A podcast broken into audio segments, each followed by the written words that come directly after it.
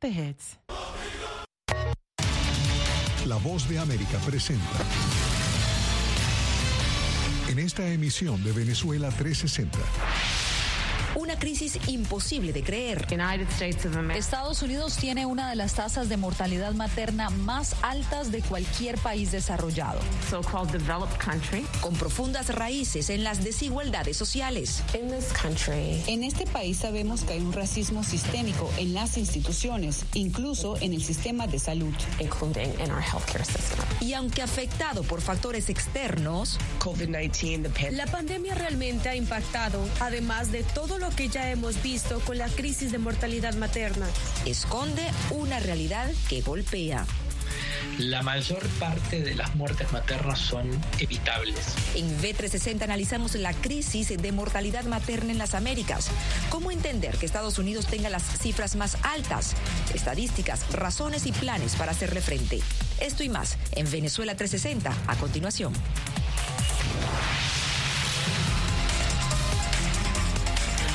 Bienvenidos. Soy Natalisa Las Guaitero, les acompaño desde Washington.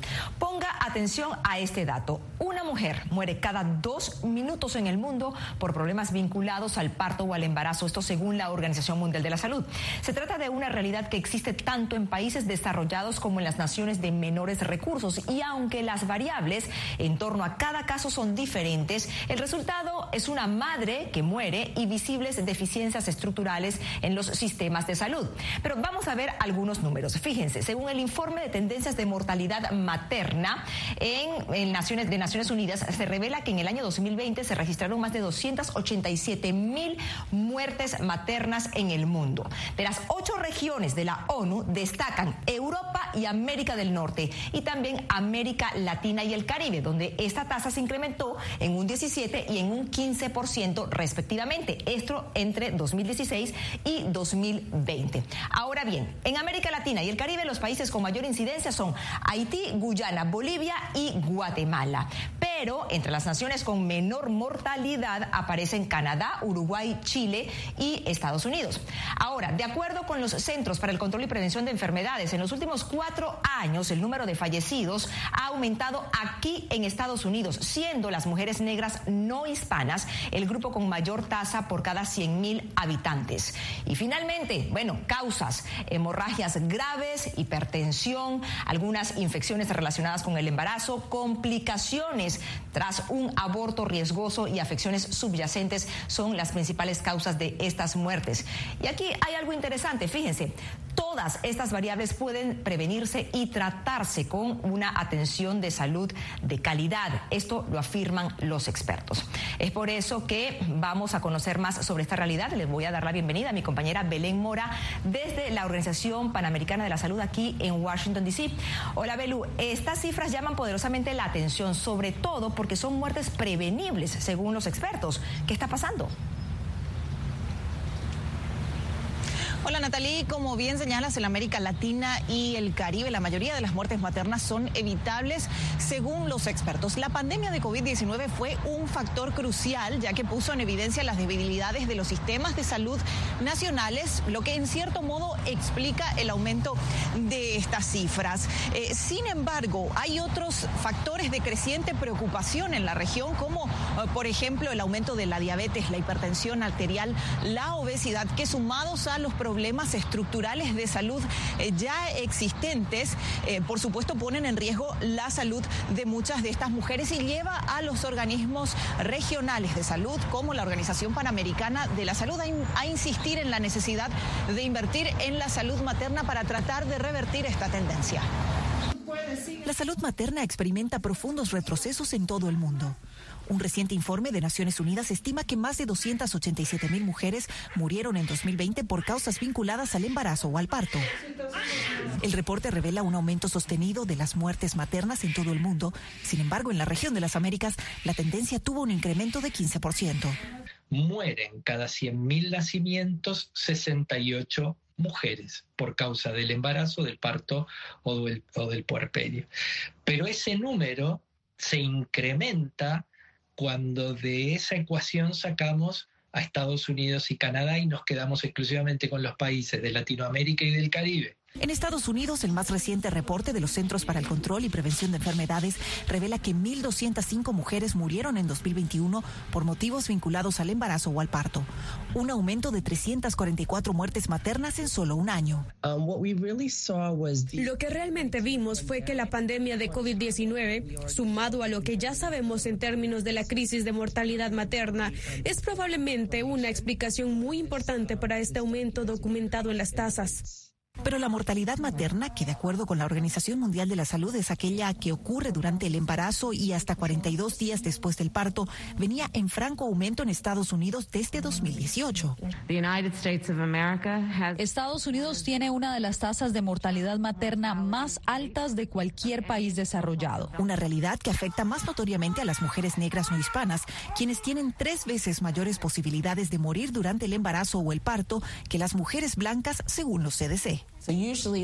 Por lo general están los llamados factores de protección, lo que significa ingresos más altos, mayor nivel de educación, tienes empleo, tienes seguro médico, recibiste atención prenatal. Para las personas negras en este país, ninguna de estas cosas representan protección. Por lo que ante este panorama, profesionales de la salud y legisladores en Estados Unidos llaman a revisar las políticas de acceso a la salud, así como los determinantes sociales y económicos. Cosas como el sesgo, la discriminación, el racismo en los sistemas de atención médica, todas esas cosas también deben evaluarse. Y debido a que los factores que inciden en el aumento son estructurales, desde los organismos de salud regionales llaman a mejorar no solo el acceso a los sistemas de salud, sino la calidad de los servicios en la región. Vemos establecimientos de salud que se llaman así establecimientos de salud, pero cuando vemos la disponibilidad de recursos, las condiciones de higiene, eh, muchos aspectos con los que la mujer es atendida en esos lugares que decimos,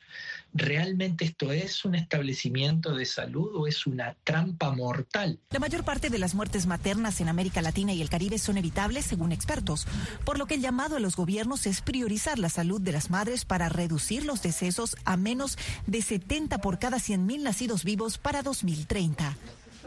Ahora, Belén, ¿cuáles son esas acciones inmediatas que son recomendadas por los organismos de salud? volver a poner la salud materna como prioridad para muchos gobiernos, lo que en términos reales significa una mayor inversión tanto en recursos humanos como en recursos materiales para mejorar los sistemas de salud nacionales. Por otro lado, el acompañamiento a las mujeres antes, durante y después del parto para detectar esos factores cruciales que pueden complicar la salud de las mujeres. Y finalmente, trabajar con el personal de salud, ya que en ciertas ocasiones y como recomienda la Organización Panamericana de la Salud, estos trabajadores de salud pueden hacer la diferencia en la vida de una paciente precisamente entre la vida y la muerte. Natalie. Gracias a nuestra compañera Belén Mora desde Washington. Bueno, nosotros vamos a seguir con un tema relacionado y es que desde el inicio del conflicto entre Rusia y Ucrania y el consecuente éxodo de ciudadanos rusos de su país, más de 20 mil de ellos migraron a Argentina, incluyendo centenares de mujeres que estaban embarazadas. Las facilidades de ingreso, la obtención de documentos y el acceso a la salud y a la educación, al parecer, atrae a estos extranjeros. Esto nos lo cuenta Gonzalo Báñez Villar. Queríamos venir a un lugar donde podamos estar por un tiempo prolongado sin necesitar ningún documento complicado. Lo que están haciendo es viniendo a Argentina en búsqueda de la libertad, en búsqueda de un país donde no haya discriminación racial. A lo largo de su historia, la Argentina recibió distintas olas migratorias, pero en el último año sorprendió a propios y ajenos la gran cantidad de familias rusas que llegaron al país. Según datos oficiales de migraciones en la Argentina, en enero del 2022, antes de comenzar la guerra en Ucrania, llegaron al país 1.037 rusos, mientras que en enero del 2023 fueron 4.000 1523. De hecho, eso se ve en los vuelos, la cantidad de vuelos eh, que están llegando y en la cantidad de embarazadas y que cada vez en los vuelos hay más personas de nacionalidad rusa. Relatan que el ágil acceso a la documentación de identidad, ciudadanía y pasaporte los motiva a llegar a la Argentina a pesar de que en algunos casos estos trámites pueden demorar hasta cuatro o cinco años. Hoy en día una mujer embarazada o una persona que desea inmigrar o desea refugiarse en la Argentina simplemente tiene que decir la verdad educación, salud y un lugar donde poder vivir en paz. Esto es lo que vinieron a buscar Alexei y Verónica Youkov cuando ella estaba embarazada y decidieron mudarse a la Argentina. Los rusos que estaban en la Argentina nos compartieron mucha información sobre el país. Esa fue la primera razón por la que vinimos. Pero el motivo central fue por los documentos, porque queríamos estar en un lugar donde pudiésemos vivir de forma legal. Verónica llegó al país embarazada y aquí nació Aurora, quien ahora tiene su documentación argentina.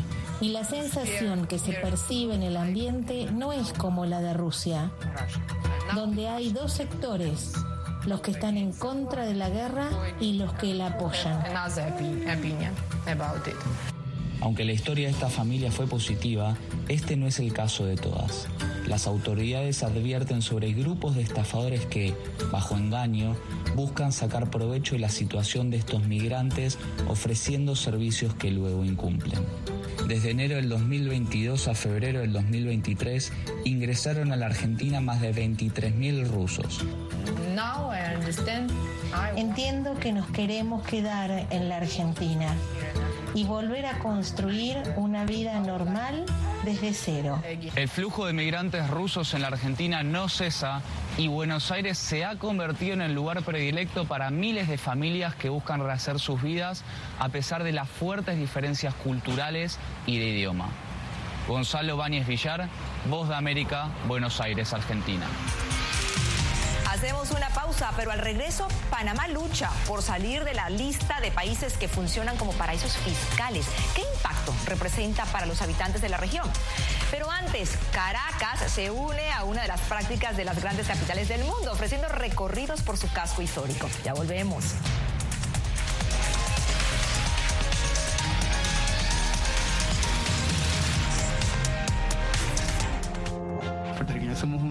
Raros porque tenemos esta ciudadanía americana.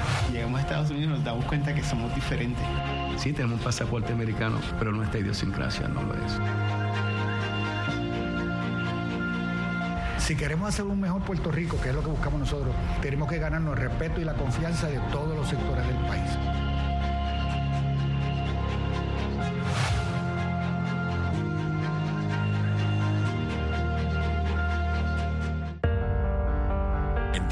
Cambios, cuando el mundo parece incierto y lo que escuchamos no refleja lo que vemos, buscamos la verdad. Cuando nos cuentan solo una parte de la historia, perdemos la confianza. En momentos de crisis, nuestros sueños, esperanzas y deseos de un mejor mañana dependen de una prensa libre. En La Voz de América te traemos las historias que la gente se arriesga a ver. Conectamos el mundo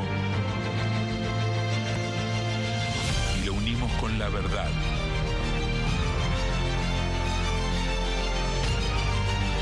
En La Voz de América te presentamos el panorama completo.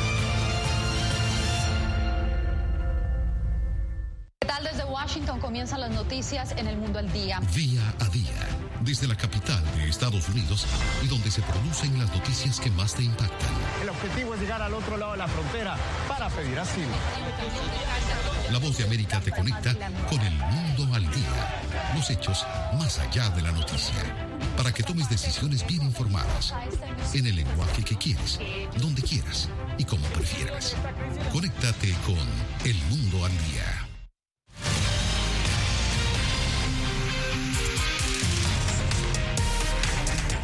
Y el centro histórico de Caracas fue visto por décadas por algunos ciudadanos venezolanos como un espacio lejano, peligroso y al que solo iban cuando tenían que cumplir con trámites en organismos públicos. Pero esa visión ha ido cambiando en los últimos años y hoy día atrae a familias que buscan fotografiarse y reconectarse con los símbolos de su ciudad. Adriana Núñez Rabascal nos cuenta de qué manera.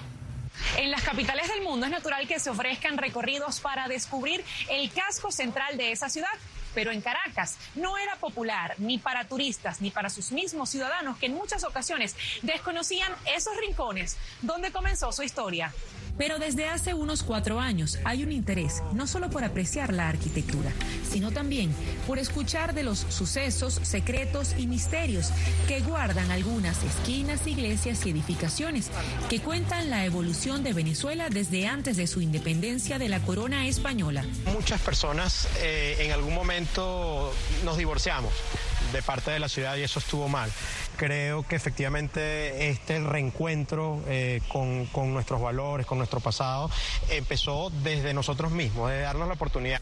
En las últimas décadas, el centro de Caracas estuvo marcado por la confrontación política y la violencia armada. Y aunque esto no ha cesado completamente, hay grupos de profesores y entusiastas dedicados a vencer esa distancia y reconquistar el espacio público es lo que nosotros muchas veces conocemos o llamamos el estigma del centro de Caracas.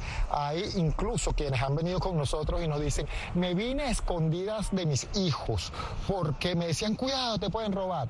Y la verdad es que cuando las personas llegan acá, cambian de percepción. ¿Por qué? Porque sí se dan cuenta que se ha hecho un trabajo desde el punto de vista de seguridad, se ve mucha más presencia policial que hace algunos años. Y aunque el temor por un repentino robo persiste entre muchos, otros usan sus teléfonos inteligentes para retratarse en sitios emblemáticos. No me puedo perdonar no conocer este, partes de Caracas eh, siendo caraqueña. Ya no es una rareza disfrutar de los símbolos que sobrevivieron a guerras, revoluciones o al capricho del mandatario de turno. Eh, nosotros llamamos al tour del centro Caracas en cinco siglos. ¿Por qué? Bueno, porque en un espacio muy pequeño, quizás ocho cuadras, puedes encontrarte edificios de inicios de la conquista con edificios hechos en, eh, a finales del siglo XX o a mediados del siglo XX. Uno de los atractivos es pasear por la llamada Pequeña París, que se levantó a finales del siglo XIX durante el gobierno de Antonio Guzmán Blanco, quien quiso transformar a Caracas en una copia de la capital francesa. Y lo vemos en edificios como Santa Capilla, el Palacio de las Academias, el Calvario, o sea, ese, ese tipo de sitios que de verdad tú te sientes, wow, esto sí es un espacio en el cual este, es diferente, los, no diferentes. Estos tours no solo invitan a reabrir los libros de historia en las calles y zonas emblemáticas de Caracas, sino también a sentir y vivir esa diversidad cultural y musical que hay en las barriadas más pobres de la capital venezolana. Adriana Núñez Rabascal, Voz de América, Caracas, Venezuela. Hacemos una nueva pausa, pero al regreso, bueno, la Casa Blanca abre sus puertas para que propios y visitantes disfruten de los signos de la llegada de la primavera en Estados Unidos. Pero antes nos vamos a Ciudad de Panamá. ¿Qué sucede allí, Oscar? Natalie, ¿qué tal al regreso? Vamos a hablar de temas financieros desde Ciudad de Panamá. Nunca pensé pasar dos años y siete meses en la prisión por nada más pensar diferente a las autoridades de Nicaragua. Una vez que bajamos del avión, acá en Estados Unidos, en Washington, nos damos cuenta que estamos libres porque no sabíamos si también veníamos a una cárcel, no sabíamos nada. El cuerpo como que siente el aire puro, la diferencia a estar en una prisión, ¿verdad?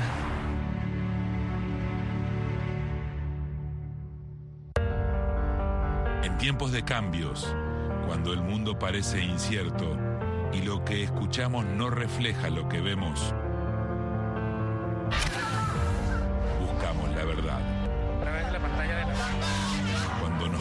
solo una parte de la historia, perdemos la confianza.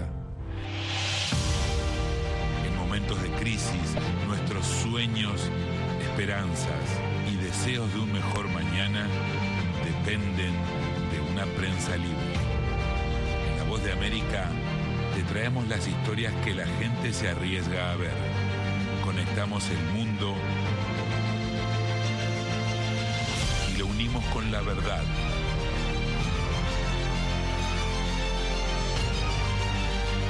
Voz de América te presentamos el panorama completo.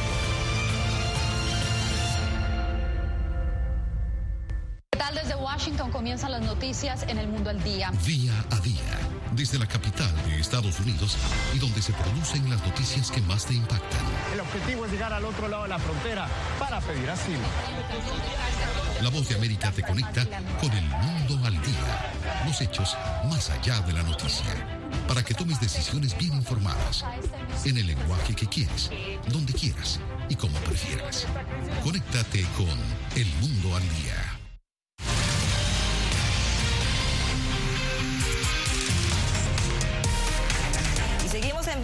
360, como lo anunciamos antes de la pausa, con un tema financiero que impacta casi por igual a personas de altos y bajos ingresos que buscan resguardar su dinero en países considerados como paraísos fiscales, que son llamados así porque sus estructuras legales y fiscales los convierten en un lugar ideal para hacer negocios debido a que los ingresos provenientes del exterior están prácticamente libres de impuestos.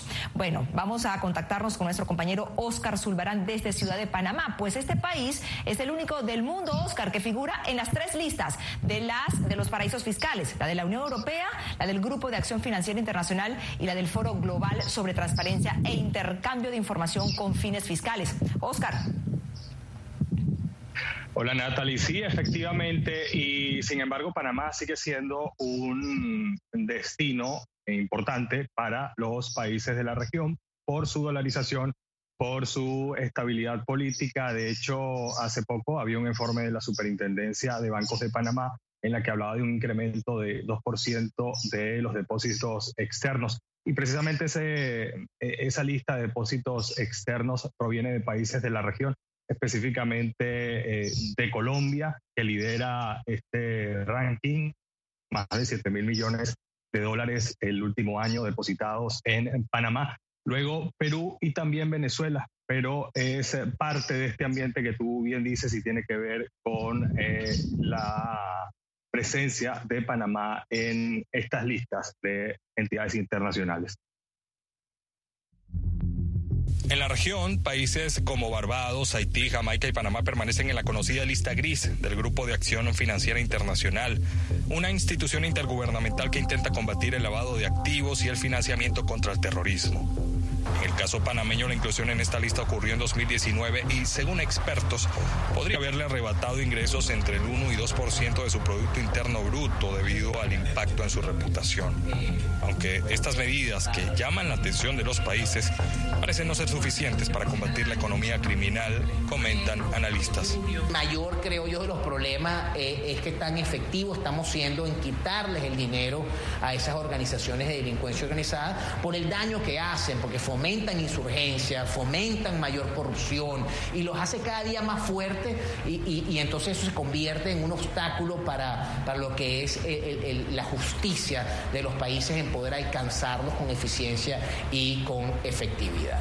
Según expertos, lo importante es que cada país haga el trabajo que le corresponde para combatir este tipo de delincuencia Mientras tanto, la presión por permanecer en esta lista impacta directamente desde los sectores financieros hasta economías reducidas y personales. Ha habido momentos en los que los bancos de otros países no recibían ni emitían transferencias hacia eh, o desde Panamá eh, eso significa que un inversionista que quiere mandar eh, un millón de dólares para comprarse un apartamento de alto standing en Panamá y le pide a su banco en, en Alemania transfiéreme un millón de dólares y el banco le dice no, yo no puedo transferir dinero a Panamá, imagínase primero, desde un punto de vista reputacional, eh, cómo se ve eso con el inversionista, ¿no? Y segundo, al final el inversionista para él es una señal inequívoca de que, de que Panamá puede no ser un buen país para invertir, lo cual es erróneo, ¿no?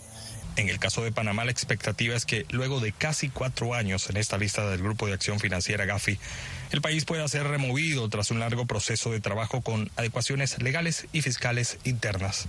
No se deben esperar o no se esperan exigencias nuevas porque de nuevo es un plan que ya está establecido, que se dio desde el 2019 cuando fuimos incluidos a la lista en el mes de junio y sobre el cual nos mantenemos trabajando. Mientras Panamá avanza y adecúa sus normas para salir de las listas que apuntan a la nación como un paraíso fiscal, la expectativa se centra ahora en Venezuela, el cual en un reciente informe publicado por Gafi refleja el incumplimiento de las normas para combatir el lavado de activos y el financiamiento del terrorismo. Natalie, y precisamente para la segunda mitad de este año se espera que se conozca qué va a pasar con Panamá en esta lista del GAFI y también lo que pueda pasar con Venezuela. Gracias a nuestro compañero Oscar Zulbarán desde Ciudad de Panamá. Bueno, última pausa aquí en B360 y miles de personas aprovechan la oportunidad de disfrutar de los floridos jardines de la mansión presidencial estadounidense. No se lo pierdan, quédense con nosotros aquí en La Voz de América.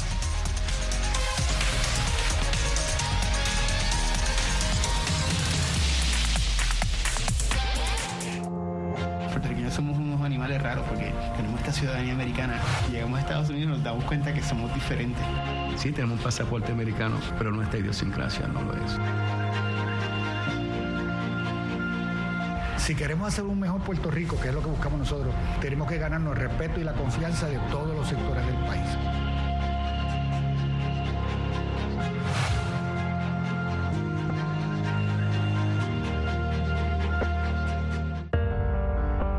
Tiempos de cambios, cuando el mundo parece incierto y lo que escuchamos no refleja lo que vemos,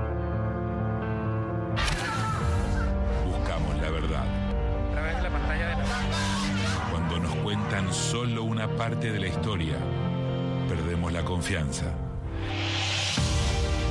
En momentos de crisis, nuestros sueños, esperanzas y deseos de un mejor mañana dependen prensa. En La Voz de América te traemos las historias que la gente se arriesga a ver.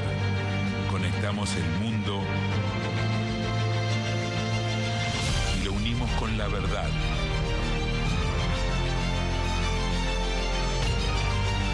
En La Voz de América te presentamos el panorama completo.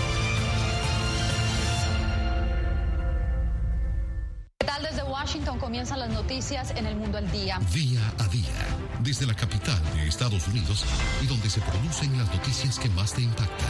El objetivo es llegar al otro lado de la frontera para pedir asilo. La voz de América te conecta con el mundo al día. Los hechos más allá de la noticia. Para que tomes decisiones bien informadas. En el lenguaje que quieres, donde quieras y como prefieras. Conéctate con El Mundo al Día.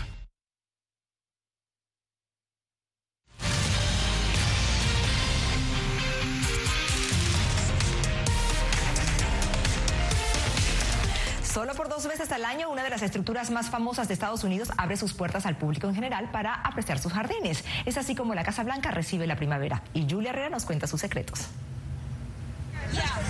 Tras pasar las rejas que protegen la Casa Presidencial de Estados Unidos para apreciar la belleza de sus jardines, es una oportunidad casi única. Sí, es obligatorio visitarlo, al menos una vez. Y es que siempre será un espectáculo visitar, aunque sea los alrededores, de un lugar que guarda más de 230 años de historia. Construida en 1792, no fue hasta 1901 que se bautizó con el nombre de la Casa Blanca. Ha sobrevivido a dos incendios y numerosas renovaciones. Incluso una reconstrucción interna completa que duró tres años tras presentar daños estructurales en 1948. En su interior se han llevado a cabo algunos de los encuentros más destacados de la geopolítica mundial y su exterior revela el paisaje público más antiguo de Estados Unidos, una panorámica que se llena de colores con la llegada del buen tiempo. Uno camina en la parte de atrás por los jardines, o sea, hay música y uno camina y hay un montón de gente y está, está bien, bien, bien bonito. El Jardín de Rosas, renovado por la ex primera dama Ellen Wilson, es una de las postales más reconocidas.